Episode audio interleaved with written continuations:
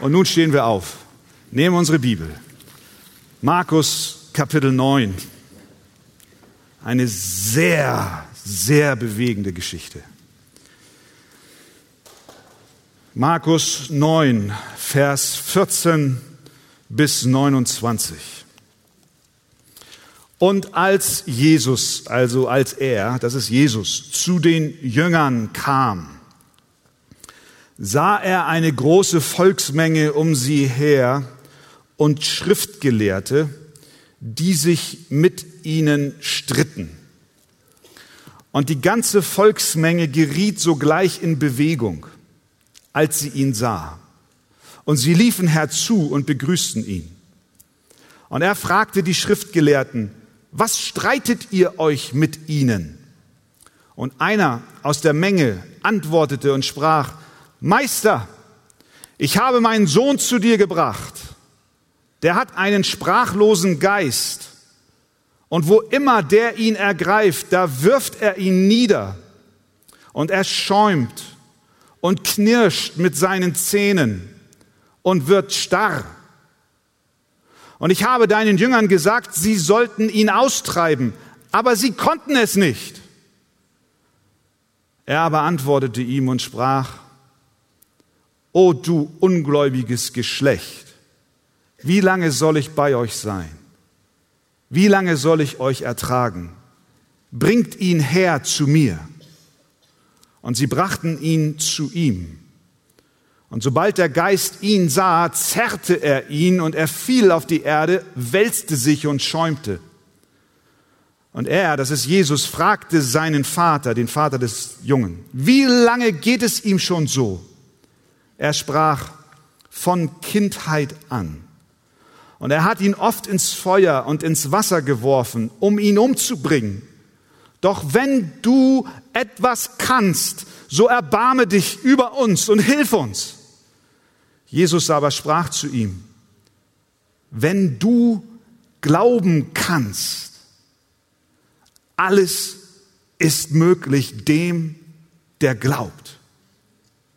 Und sogleich rief der Vater des Knaben mit Tränen und sprach, ich glaube, Herr, hilf mir, loszukommen von meinem Unglauben. Da nun Jesus eine Volksmenge herbeilaufen sah, befahl er dem unreinen Geist und sprach zu ihm, du sprachloser und tauber Geist, ich gebiete dir, fahre aus von ihm und fahre nicht mehr in ihn hinein. Da schrie er und zerrte ihn heftig und fuhr aus.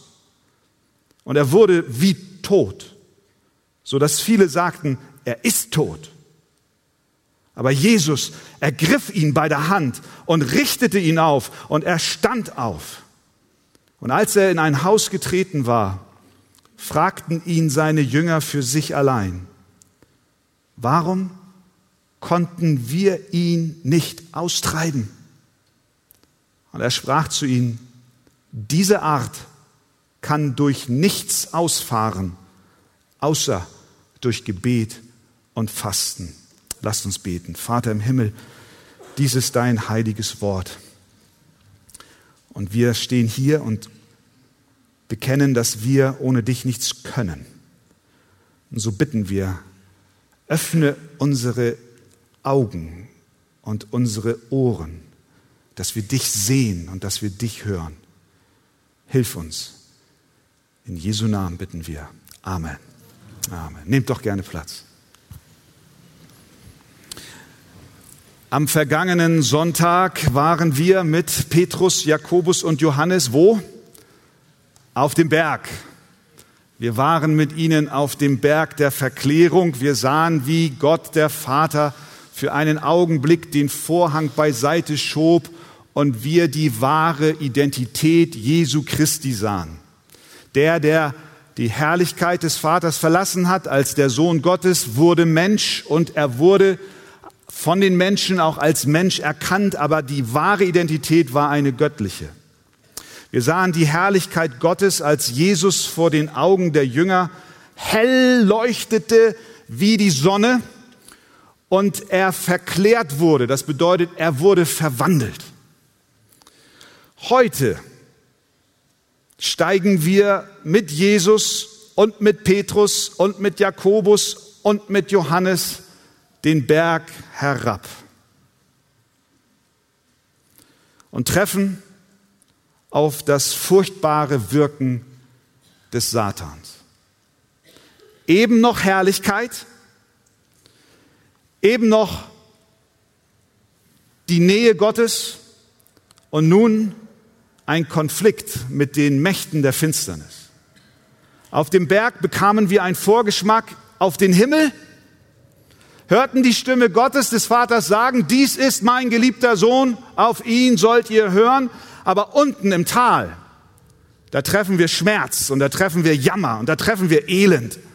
Ein Junge, besessen von einem bösen Geist, ein Vater voller Verzweiflung, Schriftgelehrte, die sich mit den restlichen Jüngern streiten und Jünger, die vollkommen mit der Situation überfordert sind. Ein riesiger Kontrast, sehen wir das? Herrlichkeit und Elend. Es erinnert uns daran, was Jesus auf sich nahm, wenn wir uns das mal vorstellen, dieser Blick auf den Berg in das verklärte Angesicht Gottes. Jesu ist ja nur ein, ein kleiner Ausschnitt dessen, was Christus in der Fülle erlebt hat. Er, der Gott gleich war, hielt es nicht für einen Raub, Gott gleich zu sein, sondern er erniedrigte sich selbst. Wir sehen daran, welche Herrlichkeit Jesus verlassen hat. Und er kam in dieses Tal, in diese Finsternis, in, in die Sünde und in den Schmutz und in den Schund. Und es ist auch ein Bild für uns als Christen. Ja, ja, ja. Konflikte, Schwachheiten, das Böse begegnet uns. Immer wieder. Vielleicht in diesen Tagen auch gerade dir. Visionen der Herrlichkeit, Momente auf dem Berg, Verklärung ist eine Ausnahme, solange wir auf dieser Welt wandeln. Wir kennen diese, diese emotionalen Differenzen. Wir waren vielleicht, wenn du ein Jugendlicher bist, im Sommer auf der Jugendfreizeit. Bei mir ist es schon ein bisschen länger her. Du bist auf der Jugendfreizeit zwei Wochen. Morgens eine Andacht, abends eine Andacht. Den ganzen Tag geht es um nichts anderes, außer um das Wort Gottes und Tauchen und Schwimmen. Aber im Wesentlichen bist du gefüllt, du bist gefüllt und, und, und, und es ist Herrlichkeit. Und du kommst nach Hause und es ist ein elendes Tal. Jammer. Alles ist anders. Schmerz, Sünde, Knechtschaft. Nehmen wir eine Konferenz, Eckstein-Konferenz, nicht lange her. Wir haben gerade gesagt, vier Wochen her. 1800 Menschen erheben gemeinsam die Stimme, loben Gott. Vier Tage intensives Studium im Wort. Halleluja, wir sind gestärkt, wir sehen die Herrlichkeit Gottes. Aber kaum ist das letzte Amen gesagt, der Montag geht los und du bist in deinem Elend zurück. In dem Tal am Fuß des Berges. Das ist hier die Realität. Was passiert hier jetzt? Ich habe gekämpft damit, wie ich das hier einteile. Ich, ich habe mich entschieden, ich gehe durch die Geschichte durch, ohne sie jetzt nachzuerzählen, aber um hier und dort anzuhalten und, und zu schauen, was, was sagt das dir? Was sagt mir das? Das erste, was wir sehen, ist ein begeisternder Empfang, Vers 14 und 15. Und als er zu den Jüngern kam, das ist Jesus, sah er eine große Volksmenge um sie her und Schriftgelehrte, die sich mit ihnen stritten. Wer waren diese um sie her? Und die Schriftgelehrten, mit wem stritten sie sich? Das waren die neun, die zurückgeblieben waren. Jesus war auf dem Berg der Verklärung, hatte nur drei mitgenommen. Neun blieben unten, somit zwölf. Wir wissen es, zwölf Jünger. Die Volksmenge geriet in Bewegung, als sie Jesus sah. Sie liefen herzu, heißt es, und sie begrüßten ihn. Ein großartiger Empfang. Sie freuten sich, dass Jesus nun in ihrer Mitte war. Sie hießen ihn willkommen. Sie ließen die Neuen und die Schriftgelehrten hinter sich und, und machten sich gleich auf auf den Weg zu Jesus wir sehen hier, was wir bis heute sehen, dass Jesus eine gewisse Faszination ausübt auf Menschen. Er wird in einer gewissen Weise als attraktiv empfunden. Er hat eine große Anziehungskraft. Besonders damals auch aufgrund seiner Heilungen und seine Liebe zu den Menschen war überzeugend. Die Menschen kamen, sie wurden angezogen von ihm und seiner Persönlichkeit. Wie schön, wie schön ist das. Es ist gut, wenn wir zu Jesus laufen. Aber wir sollten nicht vergessen, dass Jesus unmittelbar vorher nun angekündigt hat, dass sein Leben auf dem Weg sich begab, nach Jerusalem zu gehen, um dort zu leiden und zu sterben. Die Menschen, die heute jubeln, Hosanna rufen, sind die, die später rufen, kreuzige ihn. Sie werden sich bald von ihm abwenden. Aber jetzt noch laufen sie zu ihm und unser Herr schickt sie nicht fort. Denn unter ihnen sind gewiss auch solche, die aufrichtig nach der Wahrheit Ausschau halten und sich freuen, dass Jesus da ist. Und deswegen freuen wir uns über jeden, der hier in den Gottesdienst kommt. Komm zu Jesus, komm zu Jesus, komm zu Jesus.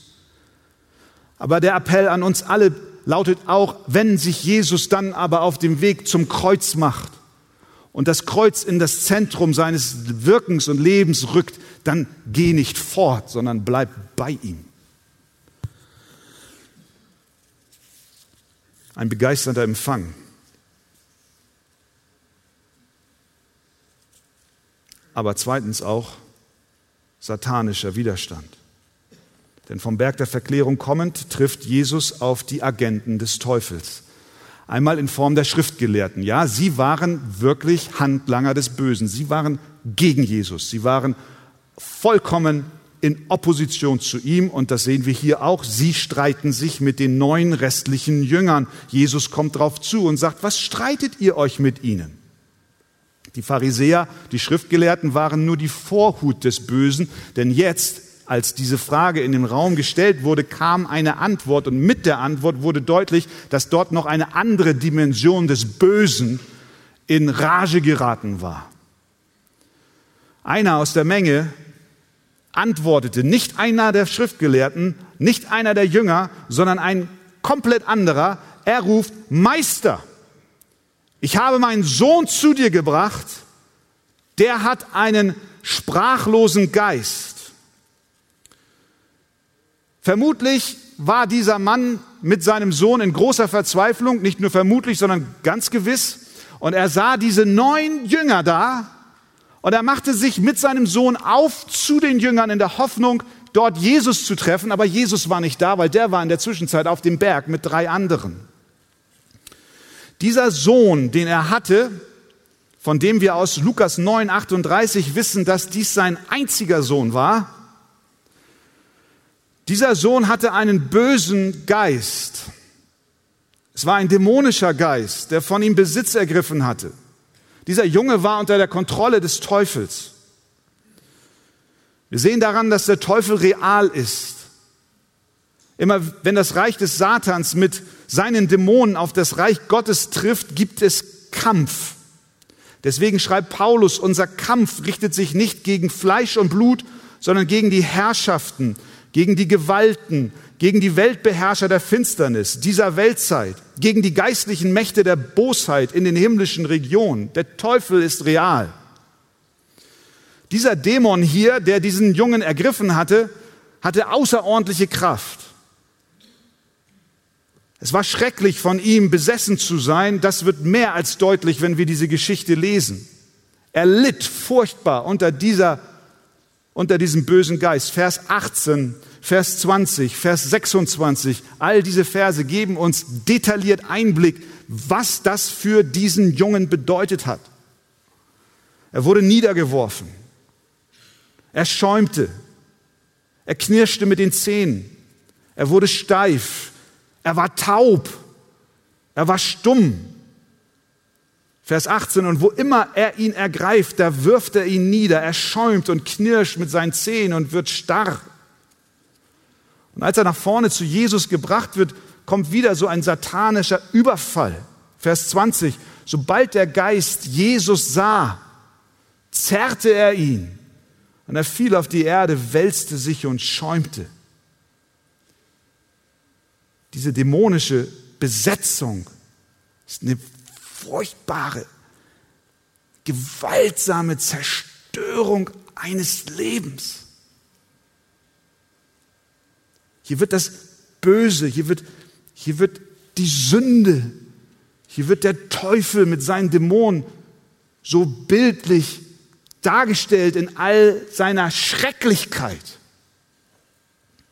Und versetz dich mal in, in die Situation nicht nur des Sohnes, sondern auch des Vaters. Wie furchtbar geknechtet sind sie. Und was sagt der Vater? Ich habe deine Jünger gebeten, ihn auszutreiben, aber sie konnten es nicht tun.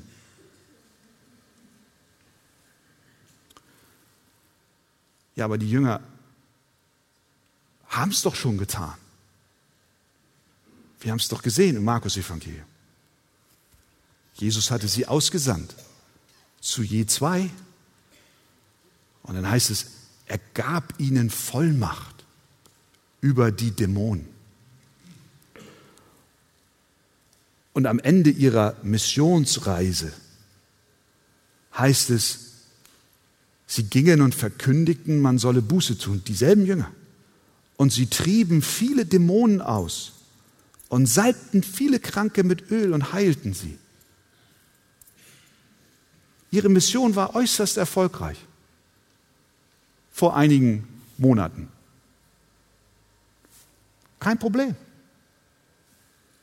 Aber dieses Mal nicht. Offensichtlich hatte sich was geändert in ihrem Leben und in ihrem Dienst. Sie lernten hier eine wichtige Lektion, auf die wir auch zum Ende unseres Textes noch einmal zurückkommen werden. Sie lernten eine wichtige Lektion. Jesus hatte gesagt, getrennt von mir könnt ihr nichts tun. Hier waren sie wirklich getrennt von Jesus. Jesus war nicht da. Aber nicht nur physisch waren sie getrennt von Jesus, sondern wir bekommen auch den Hinweis am Ende dieser Geschichte, dass sie auch geistlich von ihm getrennt waren. Ihm fehlte es an Gebet. Manchmal müssen wir die Theorie, die wir schon oft gehört und mit unserem Verstand erfasst haben, in der Praxis lernen. Die beste Lektion für die Jünger, zu kapieren, dass sie getrennt von Jesus nichts tun können, ist, indem Jesus sie in Anführungszeichen auflaufen lässt.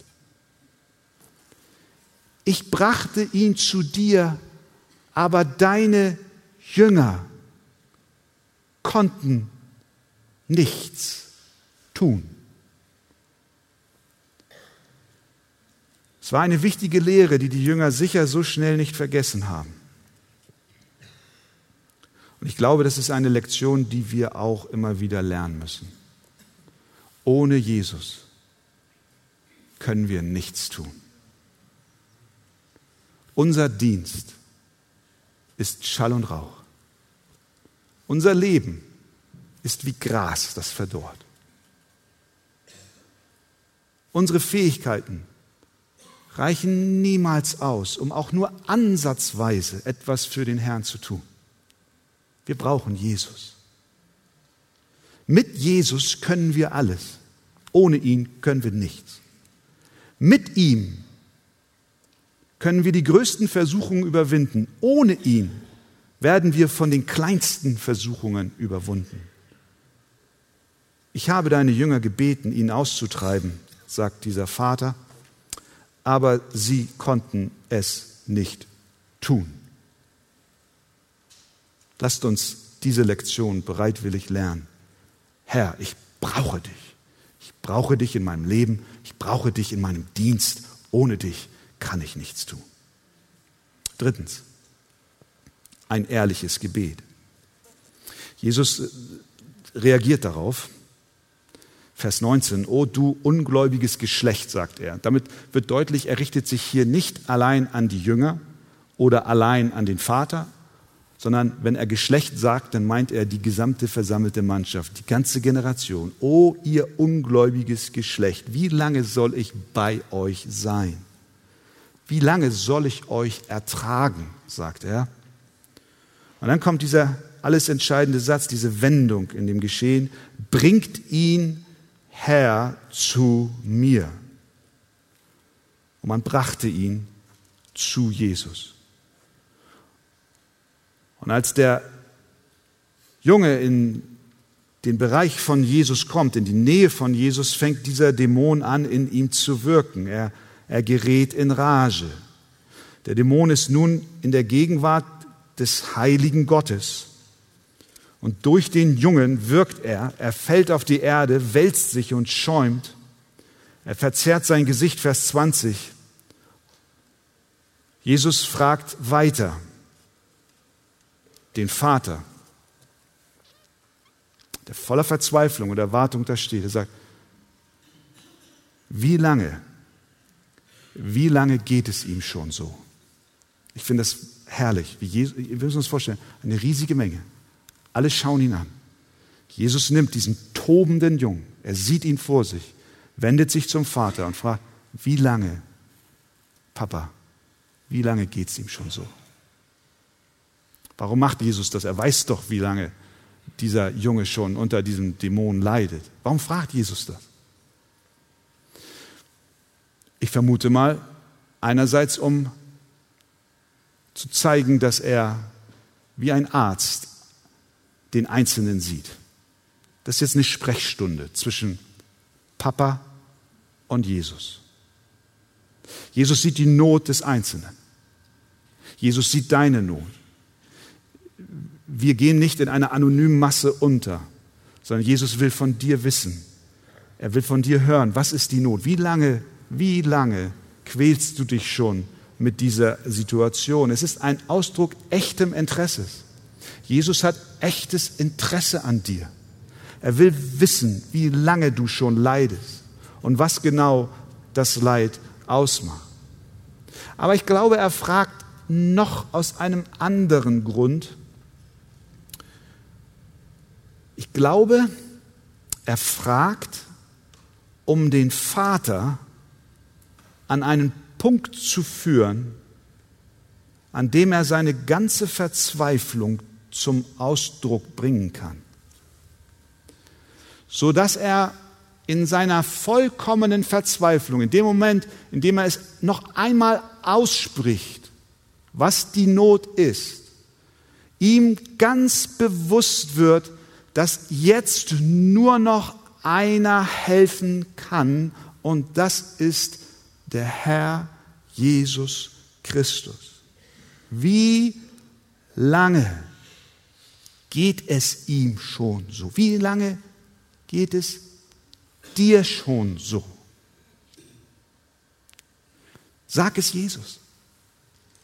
Jesus interessiert es und Jesus möchte, dass du es aussprichst, ihm bringst, auch damit wir erkennen, aus dieser Not kann mich nur noch einer erretten.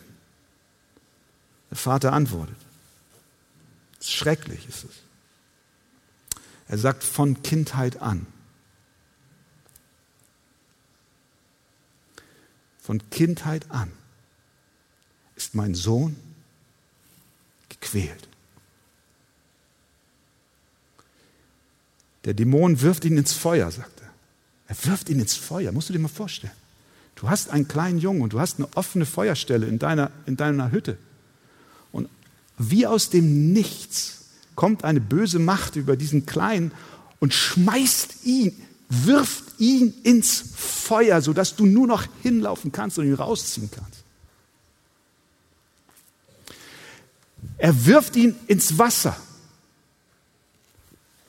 Sind dort Brunnen gewesen? Wir wissen nicht, was für Wasser es war, vielleicht Brunnen und, und eine Macht kommt über diesen Jungen und, und er schmeißt sich, er wird ins Wasser gestürzt und du musst ihn retten aus dem Loch. Wenn wir das lesen, dann können wir davon ausgehen, dass dieser Junge gezeichnet war, Verbrennungen am, am Leib trug. Verstehen wir das? Was für eine Verzweiflung. Er ist mit Narben und Malen an seinem Körper übersät gewesen. Was kann ein Vater, was kann eine Mutter, was kann, können Eltern in solch einer Situation tun? Doch nur eins, nur eins, Hilfe suchen, Hilfe suchen. Wir werden hier nicht mehr fertig. Wir brauchen, wir brauchen Befreiung. Und das tut er. Vers 22. Doch, sagt er, wenn du, Jesus, etwas kannst, so erbarme dich über uns und hilf uns. Sehen wir, wie er redet? Er, er, spricht von uns. Er, er vereinigt sich mit seinem Sohn. Das macht ein Vater mit seinem Kind. Das macht eine Mutter mit seinem Kind. Wenn mein Kind leidet, dann leide ich. Das kennst du auch. Herr, erbarme dich über uns. Herr, hilf uns. Seine Not ist meine Not. Meine Not ist seine Not. Aber achten wir auf den Satz genau. Was sagt er? Jesus, wenn du kannst. Wenn du kannst. Wenn du kannst. Was macht er mit diesem Satz? Er ersetzt der Kraft Jesu in gewisser Weise Grenzen. Ja? Wenn du kannst. Der Vater hat Glauben, sonst wäre er nicht gekommen. Aber es ist ein kleiner Glaube an einen noch kleinen Jesus. Wenn du kannst. Ja, er hatte Glauben, er brachte den Sohn zu ihm, aber dieser Glaube war schwach. Und es ist interessant, was Jesus macht. Er antwortet mit ähnlichen Worten. Auch er benutzt diese Wenn-Bedingung. Der Vater sagt, Jesus, wenn du kannst. Und was antwortet Jesus? Wenn du glauben kannst. Es ist, als wenn Jesus sagt, habe ich dich richtig verstanden? Hast du gesagt, wenn ich kann? Das lässt Jesus nicht unkommentiert, das gibt er zurück. Er, er will damit sagen, weißt du was, mein lieber Mann, darum geht es nicht. Ob ich kann. Die Begrenzung liegt nicht in meiner Macht. Ich gebe dir die Frage zurück, wenn du glauben kannst. Alles ist möglich dem, der glaubt. Die Begrenzung liegt nicht bei mir, bei Jesus, sie liegt bei dir, Mann. Meine Kraft, meiner Kraft sind keine Grenzen gesetzt, aber dein Glaube ist begrenzt. Alle Dinge sind möglich dem, der da glaubt. Die Frage ist nicht, ob Jesus Kraft hat, den Jungen zu heilen und zu befreien, sondern ob der Vater den Glauben hat, dies zu glauben. Das Problem ist nicht die Begrenztheit der Macht Jesu, sondern das Problem ist die Begrenztheit des Glaubens des Vaters. Der Glaube, ihr Lieben, das ist, was wir hier lernen. Ich weiß, dass dieser Satz oft aus dem Kontext gerissen wird und, und alles Mögliche an die Wand gemalt wird, was alles möglich ist. Darüber reden wir heute nicht. Sondern wir reden darüber, was ist hier zum Ausdruck gebracht.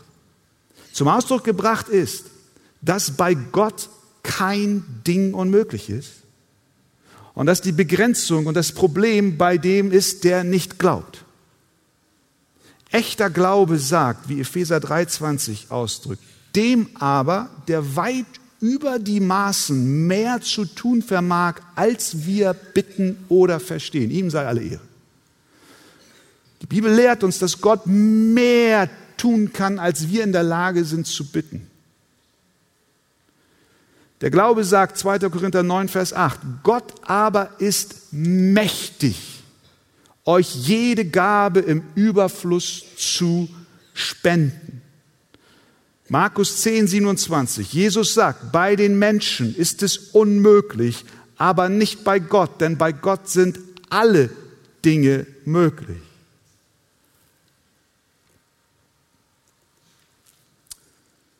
Jesus korrigiert ihn hier. Und ich frage mich, inwieweit wir Korrektur brauchen hinsichtlich unseres Glaubens an einen großartigen Gott. An einen Gott, der in der Lage ist, uns die Kraft zu geben, inmitten unserer Not mit Hiob zu beten, der Herr hat's gegeben, der Herr hat's genommen, der Name des Herrn sei gelobt.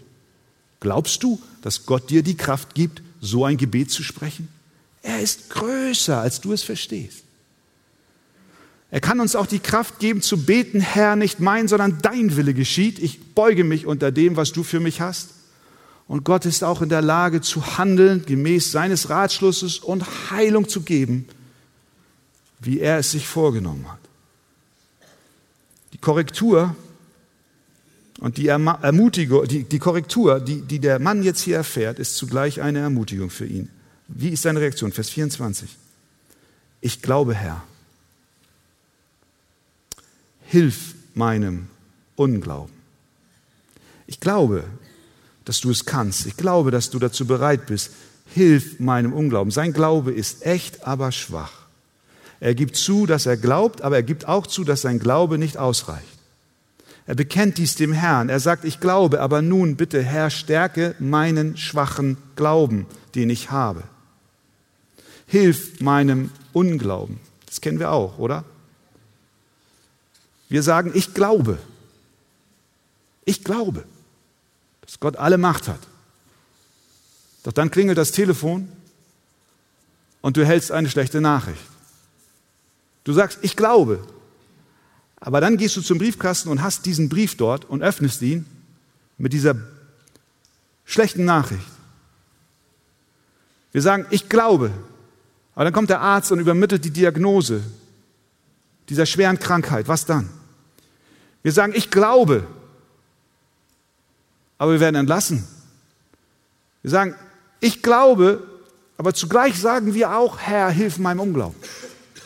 Das ist auch Ausdruck echten Glaubens, denn dieser echte Glaube gesteht ein, dass der Glaube niemals so ist, wie er vollkommen sein soll, sondern er ist immer auch schwach. Es ist ein Ausdruck der Demut, wenn wir so beten und so zu unserem Herrn kommen. Pastor R.C. Sproul hat Folgendes gesagt. Unser Glaube ist nicht konstant. Er wächst und er schwindet. Es gibt Augenblicke im Leben, in denen dein Glaube, egal wie stark er sein mag, vom Feind angegriffen wird. Manchmal kann es den Anschein haben, als ob dein Glaube gerade noch so am Leben ist und du betest wie dieser Mann. Ja, ich glaube, aber mein Glaube ist nicht vollkommen. Er ist nicht rein, nicht stark. Ich brauche Hilfe. Hilf mir mit meinem Unglauben. Und wenn du diese Zweifel hast, wenn du erkennst, dass dein Glaube schwach ist, dann gehe zur Quelle des Glaubens, dem Wort Gottes. Es gibt keine Zeiten in meinem Leben, sagt Sproul, in denen mein Glaube stärker ist als die, in denen ich mich in Wort und Gebet eintauche, nah am Wort sein, die Verheißungen unseres Herrn hören und mein Herz ihm öffnen, sind die Dinge, die meinem Unglauben töten und einen kraftvollen Glauben wachsen lassen, der mich in Zeiten der Bedrängnis nicht im Stich lässt. Wo gehst du hin mit, mit deinem schwachen Glauben? Wo gehst du hin mit deiner Anfechtung im Glauben? Zum Wort. Und was sagt das Wort? Hebräer 12, 2. Jesus, er ist der Anfänger und der Vollender unseres Glaubens. Deswegen wollen wir zu ihm gehen. Herr, ich glaube, hilf meinem Unglauben. Viertens, dann sehen wir hier einen starken Herrn. Vers 25, noch mehr Menschen kommen dazu. Er befiehlt dem unreinen Geist und spricht zu ihm, du sprachloser und tauber Geist, ich gebiete dir, fahre aus von ihm und fahre nicht mehr in ihn hinein. Der dämonische Geist war für die Jünger zu stark, aber nicht für Jesus. Jesus ist stärker. Es gibt keine Macht in dieser Welt, die Jesus nicht besiegen kann. Ihm ist gegeben alle Macht im Himmel und auf Erden. Aber der Teufel geht nicht, ohne noch einmal aufzuzucken. Vers 26, da schrie er und zerrte ihn heftig und fuhr aus. Und noch ein letztes Mal benutzt er die Stimmbänder dieses Jungen, die zuvor schon auf taub gestellt waren. Und er schrie. Er verkrampfte und der Dämon geht aufgrund des Wortes Jesu heraus. Jesus hat Macht. Jesus hat Kraft. Und der Junge, Vers 26, wurde wie tot, so dass viele sagten, er ist tot. So sah er aus. Er kollabierte, er hatte keine Energie mehr. Er brach zusammen. Wie es oft so ist, wenn wir in geistlichen Auseinandersetzungen sind, in, in den Nulten unserer Zeit. Aber Jesus ergriff ihn bei der Hand, heißt es. Es ist schön zu lesen. Habt ihr es gesehen? Vers 27. Aber Jesus ergriff ihn bei der Hand und richtete ihn auf und er stand auf. Jesus hat so viel Macht, dass die Dämonen weichen, Satan besiegt wird. Und dieser mächtige Jesus hat eine so liebevolle Hand und richtet diesen Jungen auf. Er richtet uns auf. Er hilft uns, wieder zu stehen, wieder zu sprechen, wieder zu leben. Zum ersten Mal seit langer Zeit stand dieser Knabe nicht mehr unter der Macht eines Dämons, sondern ist durch die Gnade und Barmherzigkeit Jesu aufgerichtet. Er steht, kann sprechen, er kann hören, er kann leben. Was lernen wir daraus? Was lernen wir daraus? Was, was nimmst du mit daraus? Wir nehmen mit, niemals zu vergessen, dass es keine Situation gibt, die dir jemals begegnet, die du jemals erleben wirst, die die Macht Gottes übersteigt. Gibt es nicht. Wenn es eine Verzweiflung gab, dann hier. Hier war kein Ausweg mehr. Jesus hat alle Macht im Himmel und auf Erden. Diese Tatsache sollte unser Gebetsleben und unser Leben überhaupt verändern. Ein Vertrauen in die allumfängliche Macht Jesu. Er kann, er kann helfen. Er ist in der Lage. Er ist auch in der Lage, unsere Seelen zu retten. Aber dann, ihr Lieben, zum Schluss.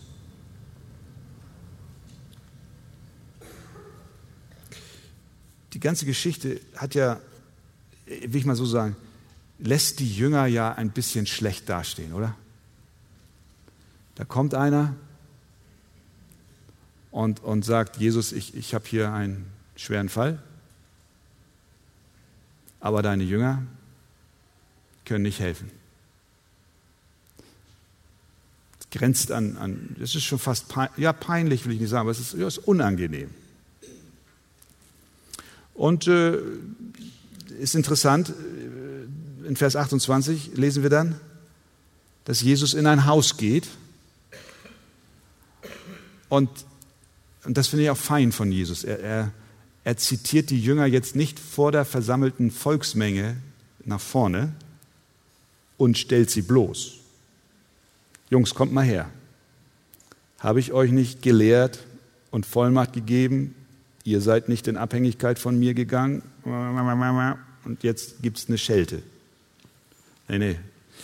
Jesus geht in ein Haus, er fragt seine Jünger für sich allein. Das ist fein. Mach das auch so, wenn du mal Kritik hast. Auch wenn du mit deinen Kindern eine erzieherische Lektion zu erteilen, mach das nicht vor versammelter Mannschaft. Auch wenn dein Mann nicht so spurt, wie du möchtest, Frau, mach es nicht vor versammelter Mannschaft. Und Mann, wenn deine Frau nicht so, mach es nicht vor versammelter Mannschaft. Klärt das im kleinen Kreis. Ein kleiner Ehetipp. Ein großer Ehetipp.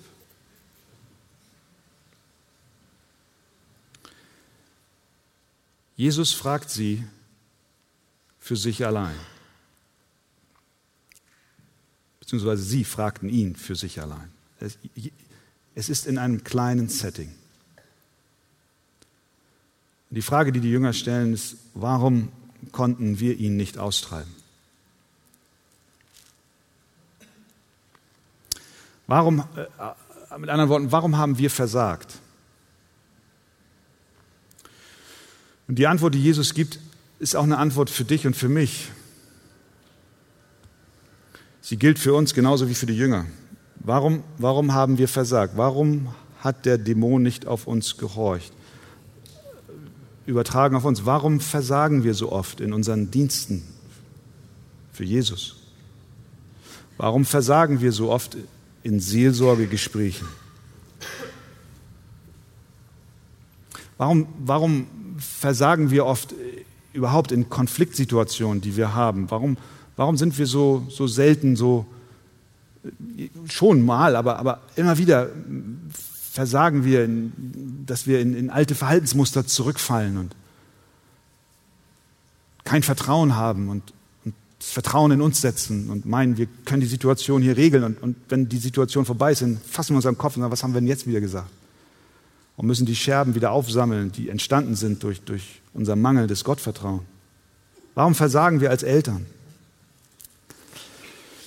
Jesus gibt uns hier eine ganz entscheidende Antwort. Er, er sagt hier, Vers 29, diese Art kann durch nichts ausfahren, außer durch Gebet.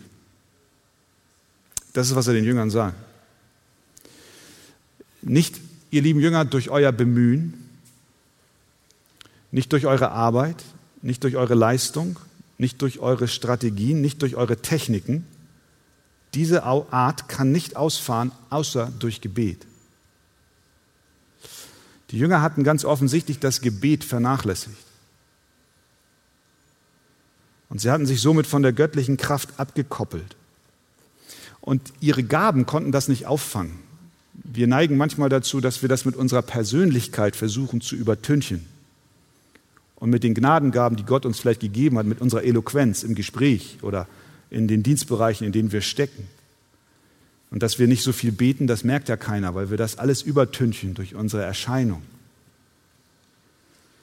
Aber ihre Persönlichkeiten konnten das nicht übertünchen. Sie hatten offensichtlich die Kraft, die ihnen gegeben war, für selbstverständlich hingenommen und sie waren nicht länger abhängig von Gott durch das und im Gebet. Wie kam es dazu, dass sie das Gebet vernachlässigten? Jesus sagt es, diese Art kann nur durch, durch Gebet ausfahren. Ihr habt nicht gebetet, sagt er eigentlich. Ihr habt nicht gebetet. Das ist der Punkt. Wie kam es dazu, dass sie nicht gebetet haben? Nun, es kann sein, dass sie sich auf den Erfolg ihrer vorherigen Mission ausgeruht haben. Es lief doch so gut. Viele Dämonen sind ausgetrieben. Und wenn wir Erfolg im Anführungszeichen im geistlichen Sinn haben, dann verlassen wir uns sehr schnell auf uns selbst. Jedes Mal, wenn sie sagten, fahre aus, gehorchten die Dämonen, doch jetzt nicht. In der Vergangenheit hat es schließlich geklappt und so vertrauten sie mehr der Vergangenheit als Jesus. Das ist eine wichtige Lektion für uns alle. Gebet ist der Schlüssel, der die Tür zu Gottes Kraft aufschließt. Nichts funktioniert automatisch. Wir sind überheblich, wenn wir meinen, dass wir nicht mehr beten bräuchten.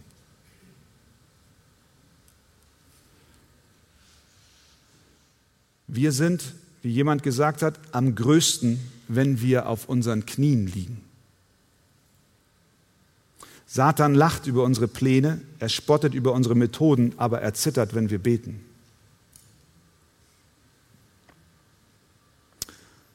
Warum sollen wir, worum sollen wir beten? Wir sollen beten, Herr, gib uns Kraft.